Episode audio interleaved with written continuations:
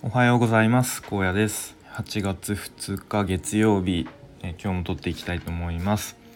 えっ、ー、と今日もプロセスエコノミーのまあ、書書評という形でやっていきたいと思います、えー、ちょっと今日はまあ直接プロセスエコノミー、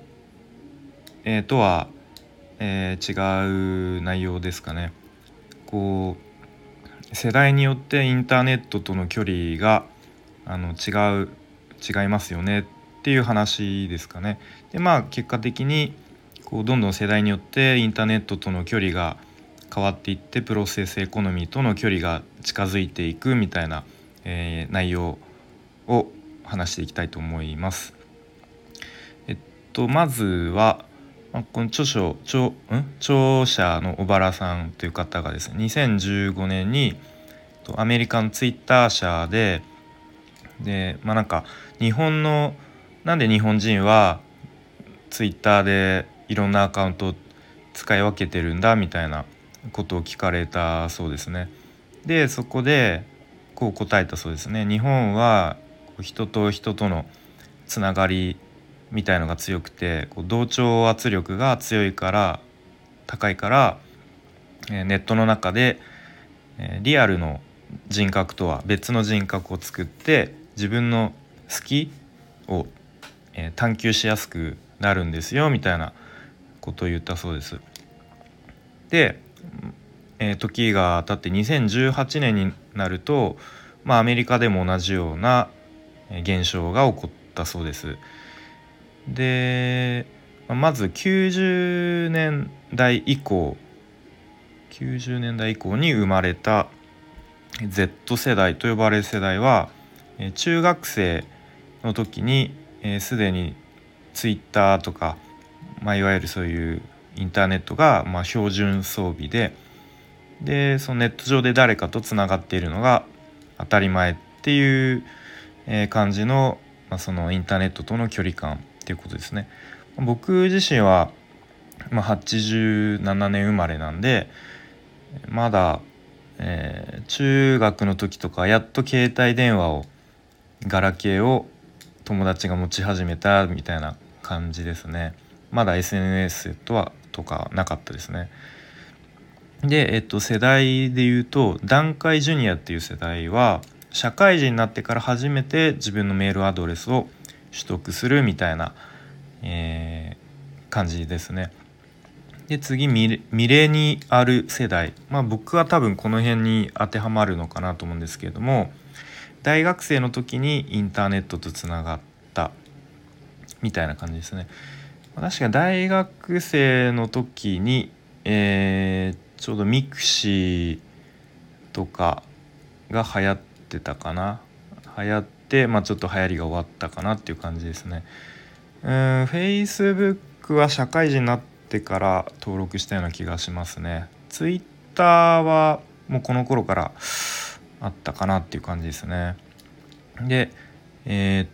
とそういう世代はネットにつながってないと自分だけが取り残されているのではないかという不安感があると。で FOMO Fear of Missing Out と呼ばれる、まあ、SNS 病の一つと言われてるそうですね。まあ、これはうんまあ僕の肌感覚でなんとなく分かりますかね。なんとなくツイッターを昨日はなんか一日もツイートしなかったんですけどなんとなくこうちょっとなんか忘れてるような気分になっていたり。うーんそうですね。ツイッターもフェイスブックも、まあ、やってるのがちょっと当たり前みたいな感覚があります。で次の世代が Z 世代と呼ばれる世代で、えーネットの中で自分がどう見られているかっていうのが価値基準だそうです。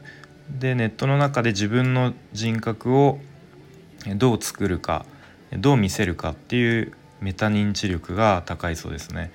でもう常にネットにつながっているからこそ、えネットにつながらないことに不安感を覚えないそうです。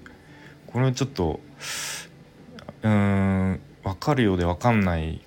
かもしれないですね。逆にネットにつながらないことに不安感を覚えない。でこれが JOMO Joy of Missing Out と呼ばれているそうでむしろ取り残されることに喜びを感じるそうですね。この世代は多分今の20代ぐらい20代の人とかですかね。ちょっとこの辺になるといまいち感覚が分からなくなってくる気がします。でさらに若いアルファ世代っていうのがいて、えネットのコミュニティごとに自分の人格が別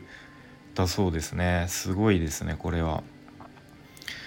でも多分完全に、えー、ネットの中で多分こう自分の人格を住み分けしているみたいな感じなんですかね。でオーガニックリーダーシップっていうのがあるそうで、え、何かというと,、えーとまあ、僕はやったことないんですけど、えー、なんだなんて言ったかスプラスプラトゥーンとかのオンラインゲームにおいてえっ、ー、とその1ゲームごとに知らない人とこう組んでゲームをプレイすると。でそうすることでその時その時でこう自分がこうちょっとリーダーシップを張って引っ張っていくのかそれともそれともこうちょっとサポート役とかというかフォロワー的な立場でいくのかみたいなことをそのゲームごとで自分がこう立場を変えていくみたいなことをしているそうです。なので、えー、そのゲームでこうリーダーシップが育っていくっていうことが、えー、オーガニックリーダーシップっていうふうに呼ばれているそうですね。でこれはもう多分今の10代とか、まあ、20代の前半ぐらいなのかなと思いますね。この辺になってくると全然僕もあの感覚がちょっとわからないというか違ってきますね。でまあ自分の子供も多分いずれゲームとかやり始めてこうネットともう自然につながっていくと思うんですけれども、まあ、よくこうゲームはあんまりやりやりすぎちゃダメとか、まあ、ゲームは時間を決めてとかうんあんまりこうゲームってなんだろうマイナスなイメージで、まあ、うんなんとなく僕も持っているしそういうふうに捉えられてると思うんですけれどもまあでもこういうふうにゲームの中でそういう人との関わり方とか、まあ、リーダーシップが育っていくとか、まあ、そういう面ももしかしたらあるのかなと思うので、まあ、なんだろうこう一概にもうゲームはダメなものっていうふうに決めつけないように、まあ、その子供のまの、子育てとか教育っていう部分ではちょっと気をつけて、まあ、柔軟なこう発想でいたいなというふうに思いました。まあ、ちょっと話がそれてしまったんですけれども、まあ、そういうふうに世代によってこうインターネットとの距離が変わっていったりインターネットの中での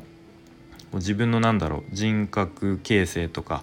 まあ、そういう価値観みたいのがちょっとずつ変わっていってますよと。でそれによってプロセスエコノミーとの距離が、え、結果的に近づいていっていきますよっていうことが書かれていました。えーまあ、ちょっと今日の内容は直接プロセスエコノミーとは、えーまあかんまあ、関係するんですけどもちょっと離れたところで、えーと、インターネットとのこう世代によっての距離感みたいな話をしてきました。はいということで今日はこの辺で終わりたいと思います。最後まで聞いてくれてありがとうございました。